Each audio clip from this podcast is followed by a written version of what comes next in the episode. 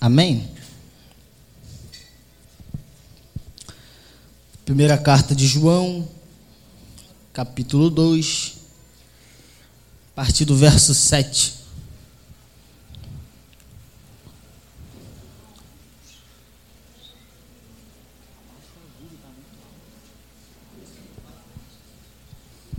Amém? Todos acharam? Partir do 7, diz assim: Amados, não lhes escrevo um novo mandamento, mas o antigo, que vocês têm desde o princípio. É a mesma mensagem que ouviram antes. E, no entanto, também é um novo mandamento, cuja verdade ele demonstrou e vocês também a demonstram, pois a escuridão está se dissipando e a verdadeira luz já brilha. Se alguém afirma, estou na luz, mas odeia seu irmão, ainda está na escuridão. Quem ama seu irmão permanece na luz e não leva outros a tropeçar. Mas quem odeia seu irmão ainda está na escuridão e anda na escuridão. Não sabe para onde vai, pois a escuridão o cegou. Escreva vocês, filhinhos, porque seus pecados foram perdoados pelo nome de Jesus. Escreva você, pais, porque conhecem aquele que existia desde o princípio. Escreva vocês, jovens, porque venceram a batalha contra o maligno. Escreva vocês, filhinhos, porque conhecem o Pai. Escreva vocês, pais, porque conhecem aquele que existia desde o princípio. Escrevi a vocês, jovens, porque são fortes, e a palavra de Deus permanece em seu coração, e vocês venceram o maligno. Só até aí, amém? É um texto bastante conhecido. Para quem já ouviu pregações para jovens, a gente fala muito desse texto. Mas em exato aqui, creio eu, e assim junto com alguns comentaristas, João não está falando para faixa etária. O nosso costume, quando lê isso daqui, a gente pensa, ele está falando para faixa etária. E é justamente isso que eu quero quebrar um pouquinho na cabeça dos irmãos. Ele não fala para faixa etária, ele fala para pessoas que estão em níveis espirituais diferentes. Então, se a gente pensar dessa forma, ele fala filhinhos para uma pessoa que é nova convertida. Ele fala jovens para uma pessoa que já está no estágio mais maduro da fé. E ele fala paz para aqueles que já estão literalmente maduros na fé, experientes a ponto de poderem ensinar. E João, ele já começa tratando dessas coisas para justamente trazer um equilíbrio para a igreja. Sabe, amados, não é como a gente falar sobre maturidade cristã não há como a gente falar sobre crescimento espiritual se a gente não souber em que estágio nós estamos. Como nós podemos crescer, amadurecer espiritualmente, se eu nem sei em que estágio eu estou? E às vezes não é porque a gente está muito tempo dentro de igreja, ou pouco tempo dentro da igreja, que a gente está no estágio superior ou inferior. Tem gente com 30 anos de igreja que ainda continua uma criança, que não consegue aprender a lidar com coisas mais sérias. Que a qualquer coisinha, como o escritor Hebreus fala, é levado por qualquer vento. Assim como há pessoas que têm até pouco tempo dentro de igreja, mas conseguem vencer o maligno de forma muito simples. Enquanto tem experientes dentro da casa aqui, ó, que continua pecando sem perceber. Então João ele vem trazendo algumas coisas para justamente tentar mostrar para a igreja qual era o estágio que ela estava espiritualmente e mais ainda, não só mostrar o estágio, mas aquilo que eles deveriam fazer. Porque percebe, perceba aí que quando ele fala para os filhinhos, ele fala de uma forma toda especial.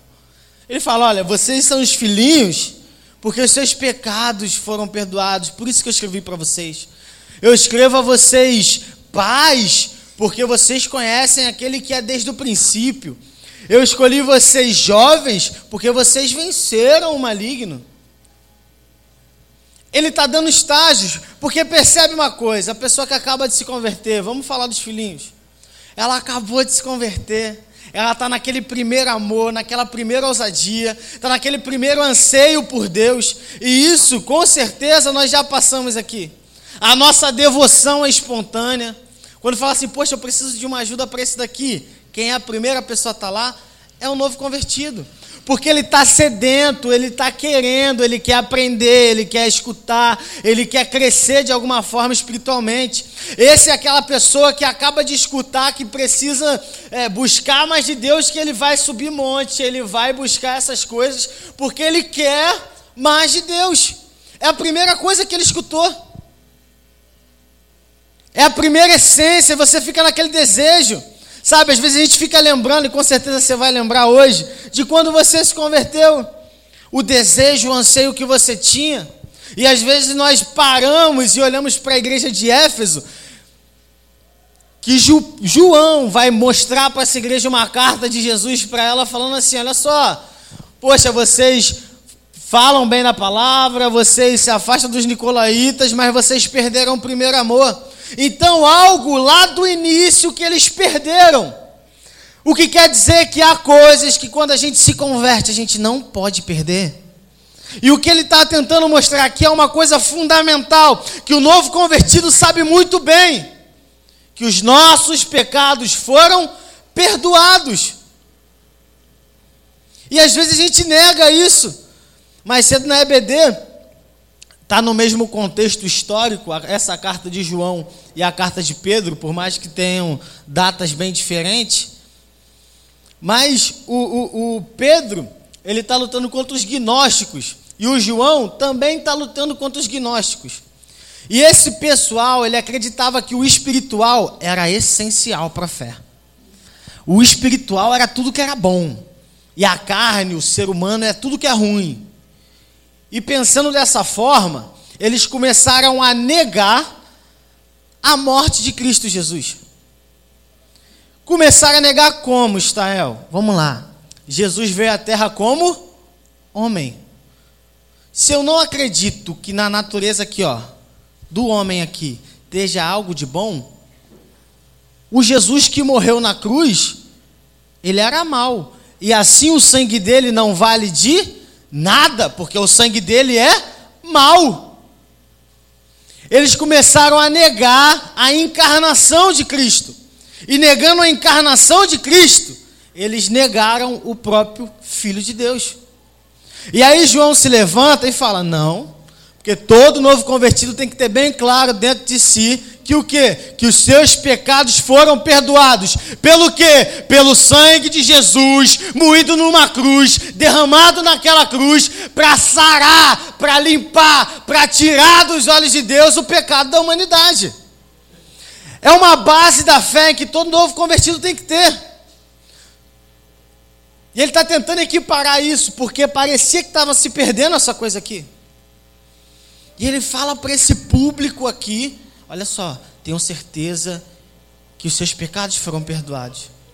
Só que mais abaixo, e se vocês perceberem aí, há uma modulação de, de, de verbo aí. Porque no verbo escrever, no versículo 12, está assim: escrevo a vocês, filhinhos. No versículo 14, ele vai escrever da seguinte forma: escrevi a vocês, filhinhos. Em um, ele está no presente. No outro, ele está no passado. João ele queria frisar que não só agora, mas antes já estava se falando aquela coisa. E no segundo eu acho mais bonito ainda, porque ele vai falar assim, ó, eu escrevi a vocês filhinhos. E os dois filhinhos são de forma diferente. Porque o primeiro filhinho, ele está falando um filho, é, a, aqueles que nasceram no grego. Eu não sei pronunciar grego, então não vou nem tentar aqui. Já no segundo filhinhos, ele não está falando para aqueles que nasceram. No segundo filhinhos, ele fala para aquelas crianças que ainda dependem dos pais. E aí sabe o que, que ele fala? Usando essa palavra, como se estivesse falando assim, crianças. Vocês que ainda são totalmente dependentes do papai de vocês, que precisam de alimento, que precisam de cuidado, que precisam de segurança. Vocês, crianças, prestem atenção. Eu escrevi a vocês, sabe por quê? porque vocês conhecem o Pai. O Abba. Ele está falando assim: vocês que acabaram de se converter, entendam, vocês estão agora seguros por um Pai que te ama, por um Pai que está com você. Vocês filhinhos que precisam de cuidados, esse papai está aí e vocês sabem que ele está com vocês. Vocês sabem que ele está atento a tudo que você está fazendo, para num momento que você precisar, ele poder te ajudar. E sabe, amados, muitos de nós às vezes estamos nessa fase da vida cristã. Sabe, a gente já, já até passou da hora de mudar de literalmente tentar algo mais sólido para a nossa vida, de buscar um conhecimento para a nossa vida, para a gente se firmar em Deus, mas a gente só quer o Deus que simplesmente cuida de nós na hora da dor. Um Deus que é como um papaizinho, literalmente. A gente quer que ele pegue no colo e nos carregue. Para os irmãos mais antigos, vai levar daquele livreto, né, do, do Pegadas na Areia. Tem um momento que Deus te pega no colo e te leva. Não era mais quatro passos, eram só dois, era Deus te levando no colo. Sabe, enquanto Deus está falando, ei, está na hora de crescer, está na hora de você andar com as próprias pernas. Não era para ficar naquele estágio, mas aquele pessoal queria ficar no mesmo estágio. Enquanto o João aqui tentando trazer para esse pessoal e acordarem. Sabe, o, o, o, grande, às vezes, o grande mal da nossa vida é a tal da acomodação. E a gente para no estágio da vida cristã e acha que já sabe de tudo. E aí a vida vai evoluindo, vai passando, as coisas vão começando a se modificar. Eu falo, vou falar da minha, da minha vida agora, eu tenho só 20 anos. Não vivi nada ainda. Só que há três anos atrás, eu não tinha consciência nenhuma. Ser, ter não, vou botar mais para trás, uns 4, 5, mas eu estudava, achava que a vida era tranquila, tudo de boa, não tem preocupação nenhuma, porque não boto comida em casa, não pago conta, não faço nada. Só que a vida vai mudando e as coisas vão apertando. E aí você quer namorar, você quer sair com a sua namorada, você descobre que você não tem dinheiro. Impressionante! E aí você começa a amadurecer, você começa a perceber que ficar em casa é chato demais. E você tem que arranjar um trabalho. E aí você tem que começar a perceber que você também, se você não fez um curso preparatório algo do tipo, você não tem rumo no mercado de trabalho. As coisas começam a aparecer de acordo com que você começa a crescer. A vida cristã é a mesma coisa. A gente tem que crescer na vida cristã, porque as fases, as formas, os jeitos de Deus nos tratar vai começar a modificar. E aí vão vir provas muito maiores e você fala: Poxa, eu não estou preparado para isso. Claro, você não está buscando amadurecer em Deus. E é por isso que ele fala para os jovens que ele escreve eles porque eles venceram o maligno. E no grego a palavra venceram ali não está literalmente no passado. Você venceu. Não. Está no gerúndio, então é algo que está acontecendo. Vocês estão vencendo o maligno. Mas o que eu acho legal dessa, dessa parte aí é que na primeira ele só fala que eles estão vencendo o maligno. Na segunda ele fala assim: porque a palavra de Deus está em vós e vocês estão vencendo o maligno. Então perceba, se a palavra de Deus não está em mim, eu ainda sou criança. É isso que João está falando aqui. Porque o jovem, a palavra de Deus está ali. O jovem na fé, aquela pessoa que já partiu da, da, da, da zona da infantilidade espiritual, ele já tem que estar tá com a palavra de Deus dentro dele. Eu não estou falando aqui aquele cara que tem conhecimento teológico. Tem muita gente que tem conhecimento teológico, mas não tem nenhum conhecimento de Deus. Conhecer a Deus não é conhecer a teologia. Quantas e quantas pessoas a gente conhece que fala 30 mil versículos da Bíblia e não consegue viver a palavra? é arrastado por qualquer coisinha. E olha, ele só consegue vencer o maligno se a palavra de Deus estiver nele. Lembra de Jesus? Jesus começou o ministério dele, foi para o deserto. O que, que aconteceu no deserto? Foi tentado pelo diabo. Quem mandou Jesus ir para o deserto? O Espírito. Calma aí. O Espírito de Deus mandou ele para o deserto para ele ser tentado por Satanás. É isso que a Bíblia diz. Foi o diabo que foi tentar ele sozinho? Quem mandou Jesus ir? O Espírito. Amados, não foge muito da gente, não. Tem muita coisa que Deus vai começar a nos conduzir, vai nos levar na nossa vida justamente para a gente aprender. E as respostas que nós iremos dar dependem de como estamos com Deus. Porque se for uma criança na fé, a qual a palavra ainda não está dentro dela, ela vai cair. Na primeira tentativa. Na primeira. E normalmente caem três pessoas. E há, há, há uma teoria aí que dá três coisas ao homem e ele cai é sexo, dinheiro e poder. Então perceba que normalmente, e aí você pode pensar em várias pessoas que você conhece, se converteram, ficaram até algum tempo na igreja, mas por não quererem crescer na palavra, se desviaram nessas três coisas. Ou foi um trabalho que ela adquiriu, ou foi uma namorada ou um namorado que ele conquistou, ou foi um poder em algum lugar que ele estava, até própria dentro da igreja de Deus. E, infelizmente, há líderes hoje que são tão infantis, estão ainda na fase da infantilidade das crianças dentro da igreja. Não tem um pingo de palavra, mas quer exercer uma autoridade que ela nem conquistou. João ele está tentando trazer uma luz para essa igreja que não está entendendo. Existem fases da vida cristã, mas não é, é, ele não queria dividir a igreja. Ah, vocês que são as crianças, vocês que são os jovens, vocês que são os adultos. Não. O que ele está tentando mostrar para eles é que eles deveriam crescer. Crescer, porque lá embaixo ele vai falar assim: olha só, porque aquele que ama a Deus não ama o mundo. Para você não amar o mundo, você tem que amar a Deus. E amar a Deus é um progresso, é um processo. É um processo. E aí João está tentando trazer luz justamente para isso. Os jovens eles têm que buscar permanecer na palavra, para que a palavra de Deus agora enraizada dentro dele, ele possa ter força para lutar contra Satanás para dar respostas a Satanás, a qual ele fique quieto e vá embora.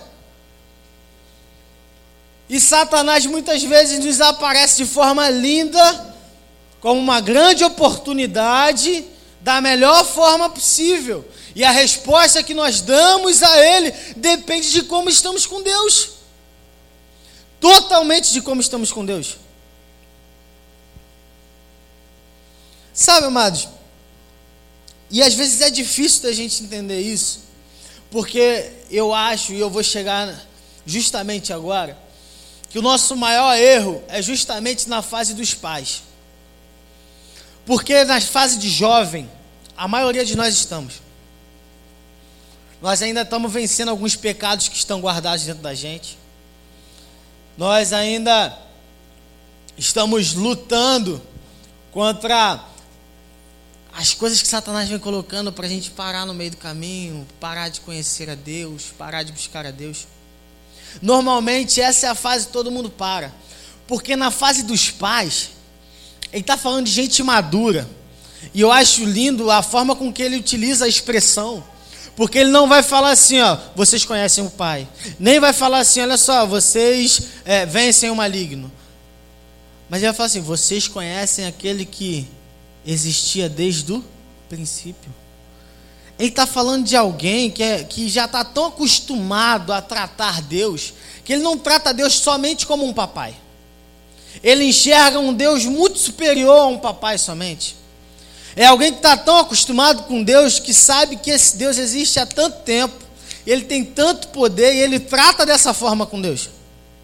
Agora, Se a gente perceber, ele está falando de alguém que está tão maduro na fé, mas tão maduro na fé, que ele sabe como louvar, como tratar ao Senhor. A gente percebe muito isso em oração, já viram? Tu pega alguém que não está acostumado a orar, pede para ele orar, principalmente quando a gente está começando na fé. Irmão, eu tenho vergonha da minha primeira oração. Porque você às vezes não sabe nem como tratar.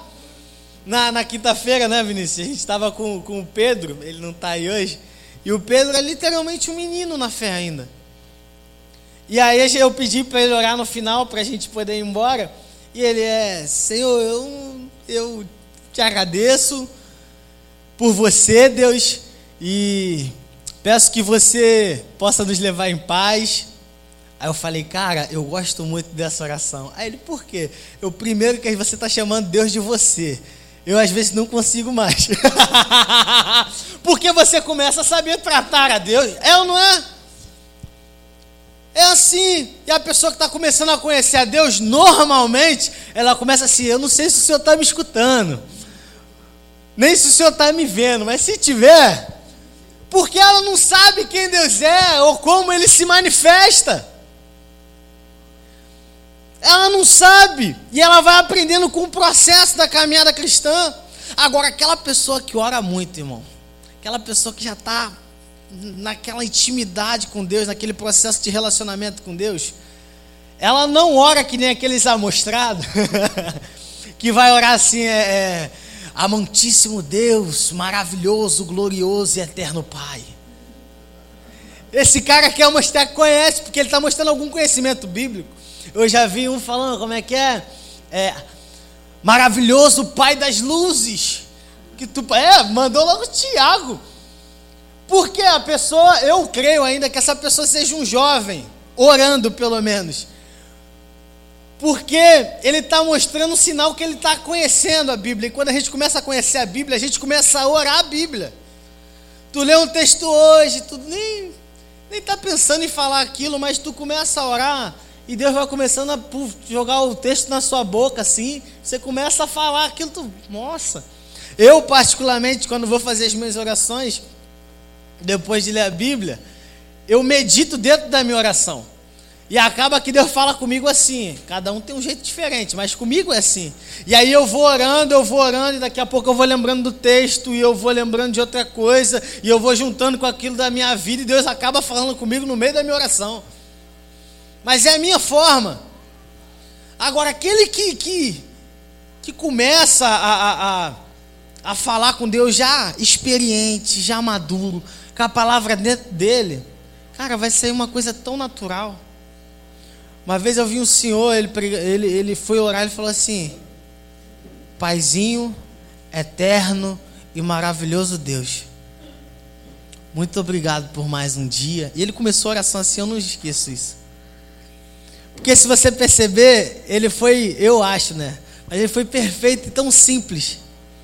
Paizinho, trouxe para perto eterno, ele sempre existiu. E maravilhoso Deus, eu vivencio esse Deus. Parece coisa boba, mas eu fico reparando em oração, sim. Mas mostra que é alguém que já está se habituando, já está tanto tempo com Deus. Só que a responsabilidade desse paizinho aí, dessa pessoa experiente, é cuidar dos filhinhos, é cuidar dos jovens. E às vezes, por a gente não querer crescer para essa fase de paizinho, a gente quer ficar só na fase dos jovens, ser sempre cuidado. Ou na fase das crianças, ser sempre cuidado. Enquanto Deus está pedindo para a gente crescer, para quê? Para cuidar de outras pessoas. Sabe, às vezes a gente vai pregar o, o, o, o grande, a grande comissão, e a grande comissão é o quê? Ir por todo mundo e pregar o evangelho a toda criatura. Fazei discípulos, não é? Ou melhor, batizai e ensinai a praticar a verdade que lhes foi ensinada. Para eu ensinar a praticar, eu não tenho que só saber. Eu tenho que fazer junto. Eu tenho que fazer junto. E às vezes a gente não quer fazer junto. E por não querer fazer junto, a gente não vem para a fase do pai. Vou dar um exemplo que eu sempre uso. Meu pai que me ensinou a fazer arroz.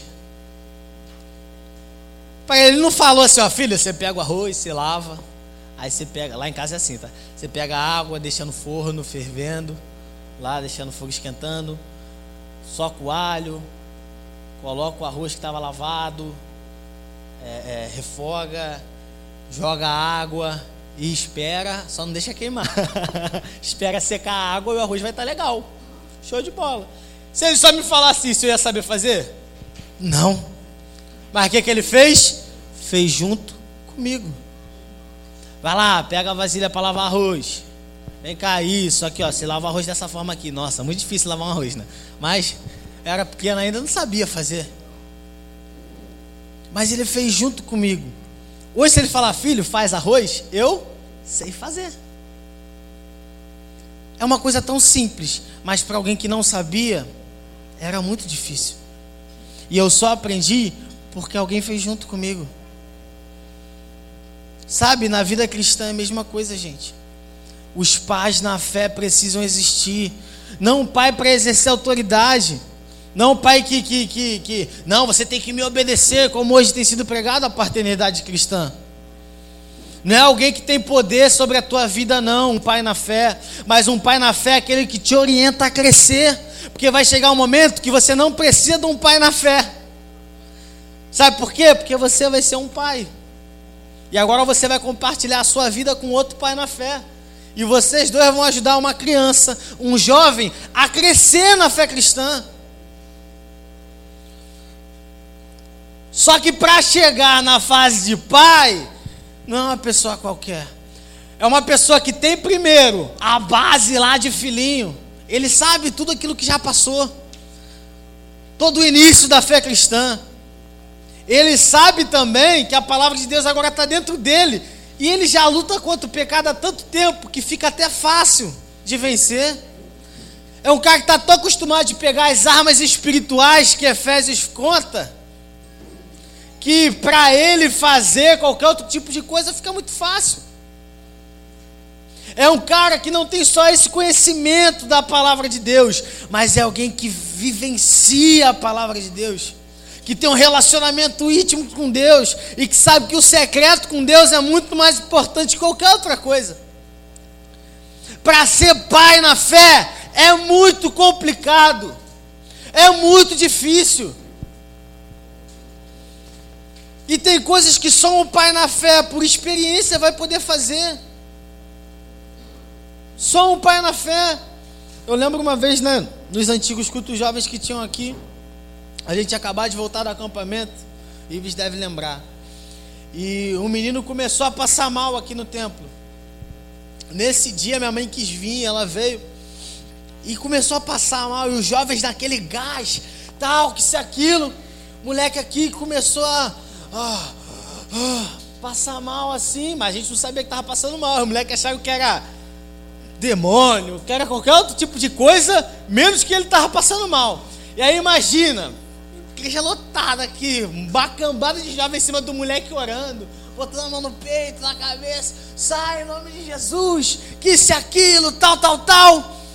E nada de acontecer, o moleque com mais falta de ar, a gente repreendendo, tal, tal. Daqui a pouco minha mãe fez assim, calma aí gente, deixa eu ver aqui. Olhou para a cara dele, Pega um carro e leva para o posto que ele está passando mal. Eu peguei ele no colo, a gente botou ele no carro e levamos. Mas se não tivesse alguém experiente, filho, sei nem se o menino estava vivo hoje. Porque a gente estava no gás, a gente estava achando que era isso, que era aquilo e não era. Chegou no posto, o médico deu um calmante lá para ele na veia, foi reduzindo os batimentos dele, foi voltando a respirar normal. O emocional dele estava muito lá em cima, ele não conseguia controlar mais. E aí ele precisava de um calmante para baixar. Só que o jovem percebeu isso? Não! Quem percebeu? O experiente, cara. O experiente. E às vezes a gente não percebe essas coisas, cara. Não percebe. Às vezes minha avó me liga, ela fala assim: Poxa, tá tanto tempo sem vir aqui. Eu é, vó, tem que aparecer aí mesmo.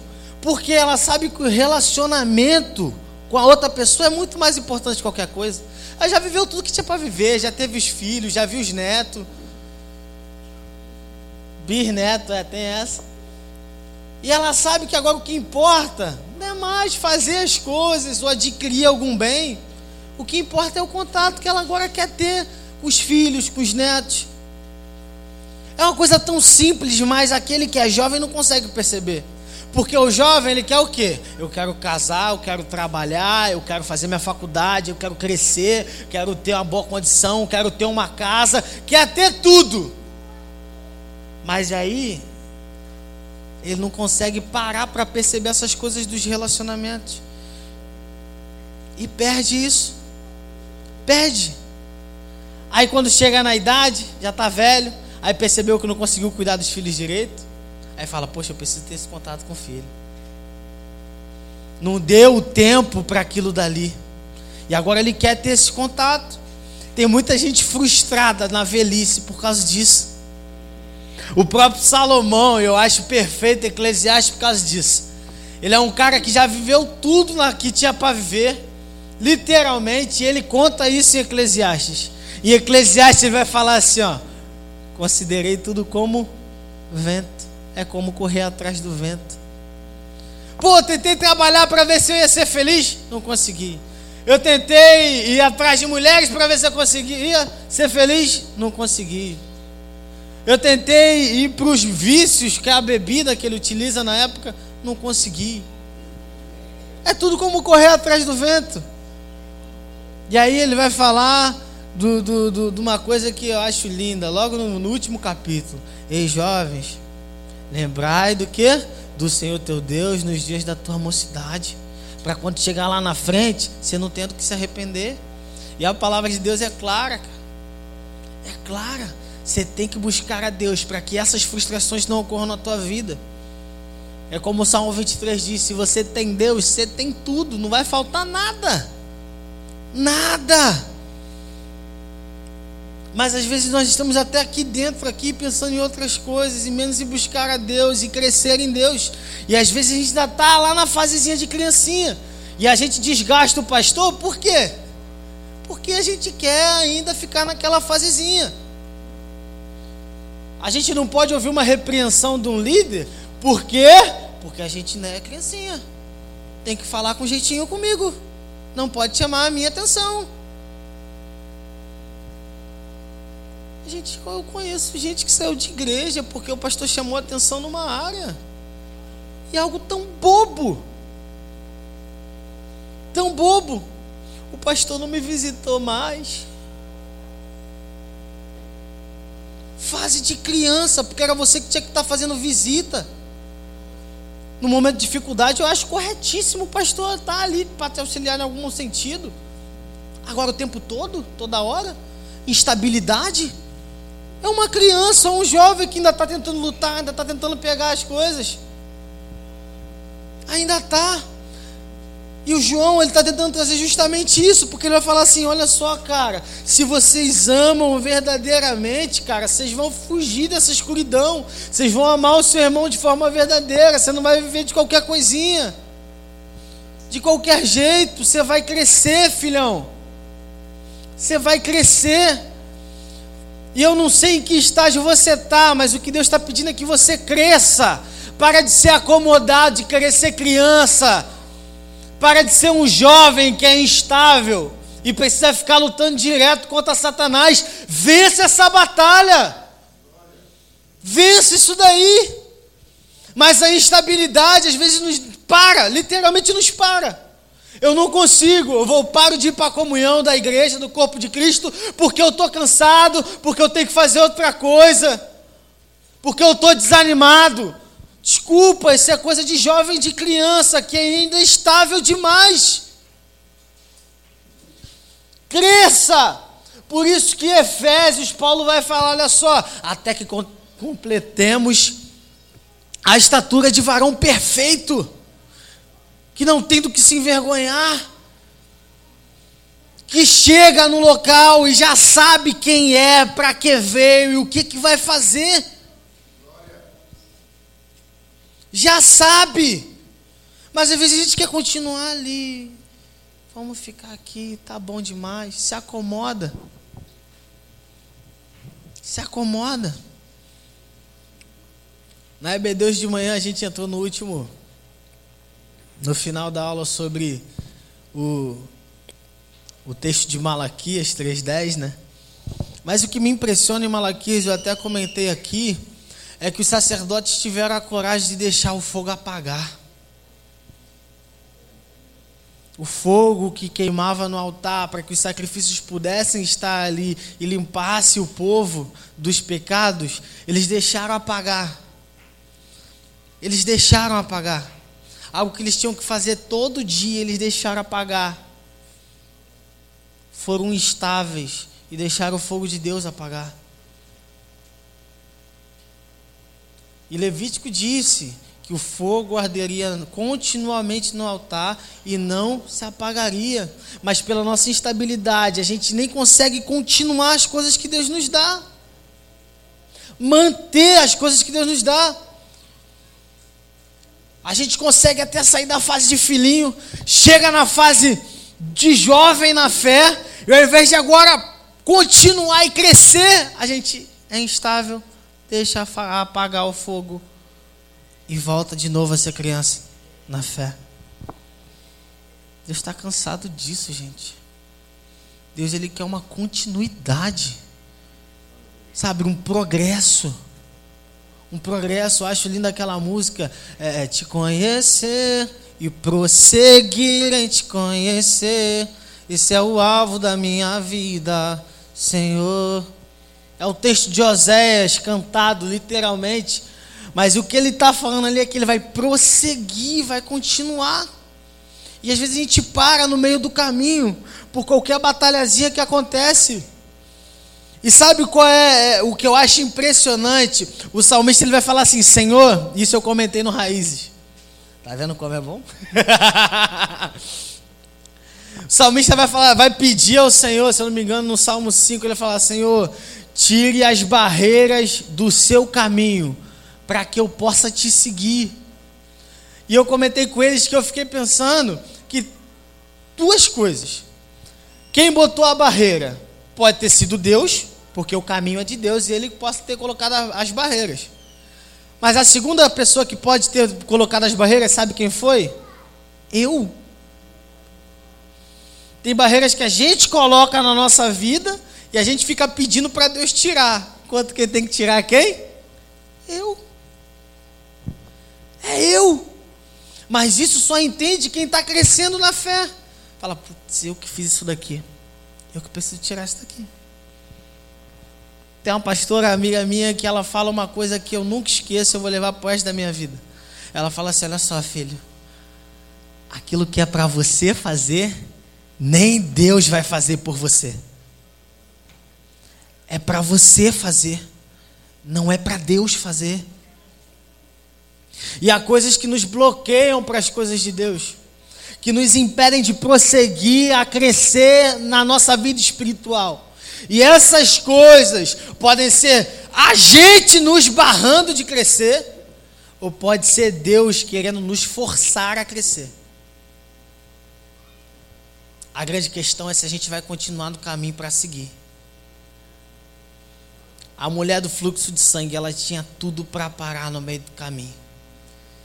Tinha milhares de pessoas perto de Jesus.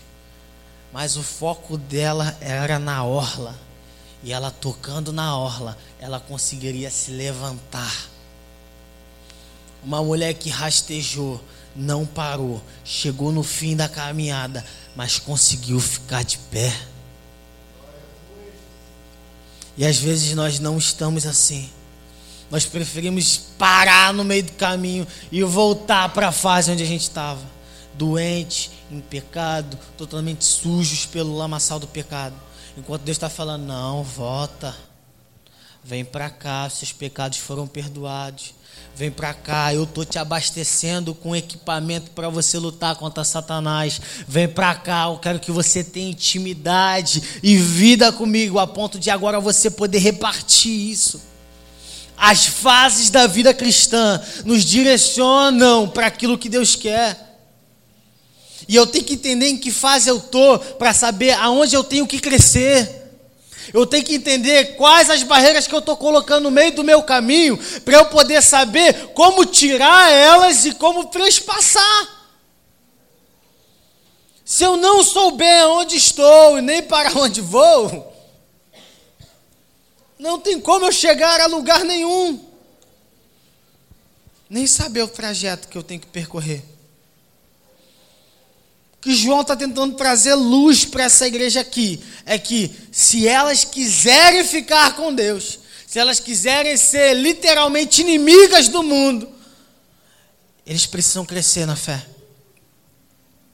Para não cair em coisas que já era para ter cansado de passar cansado. Tem uma música do Scalene, e eu repito toda vez isso em algumas pregações minhas, que ele fala justamente aquilo que Israel mais viveu. São velhos atos reformulados. É essa a frase da canção. Israel vivia disso direto. Vivia. Pecava na, na idolatria aqui, passava mais tempinho, pecava na idolatria de outra forma. De outro jeito. Era o mesmo ato, de uma forma diferente. Isso é coisa de criança na fé. Eu creio que Deus já estava cansado disso. Cansado. Era um povo que viveu aprisionado porque não conseguia crescer em Deus. Sabiam que era o povo de Deus. Sabiam que era guardado por Deus. Mas preferiam não seguir a Deus. Nem crescer nele. Preferiam voltar para o Egito. Comer as cebolas do que chegar numa terra que é para a própria. Não precisava pagar para ninguém. Eles podiam viver só com Deus ali, viver feliz.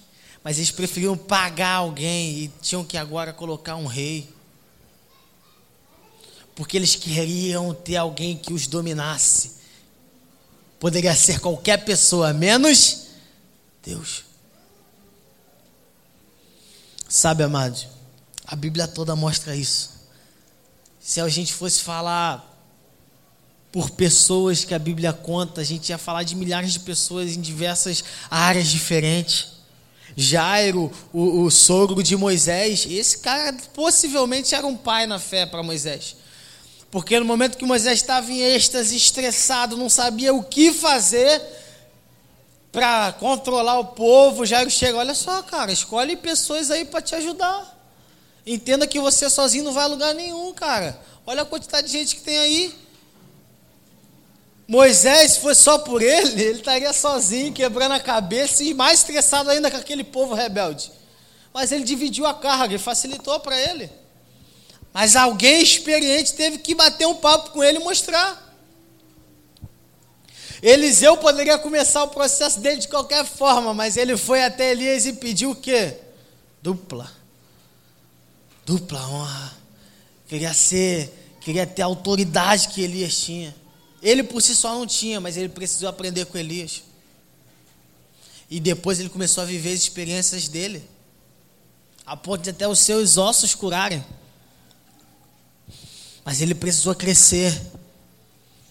O próprio João, gente, era uma criança, pediu até para a mamãe perguntar para Jesus se ele poderia ficar do lado de Jesus quando Jesus estivesse no céu. Era uma criança, pô. Ah.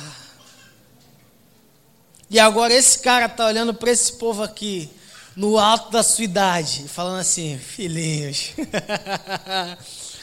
eu já passei por isso daí, eu sei que vocês precisam crescer. Por isso que Pedro, na primeira carta dele, na segunda, ele vai falar assim: ó, esmerem-se em conhecer ao Senhor, ou esmerem-se no conhecimento de Deus, porque é o conhecimento de Deus que vai te fazer crescer. Eu não sei que fase da sua vida você está, eu quero que você pense sobre isso, para você saber em qual estágio você está e para qual estágio você tem que ir. Te convido a fechar os seus olhos nesse momento. Soberano.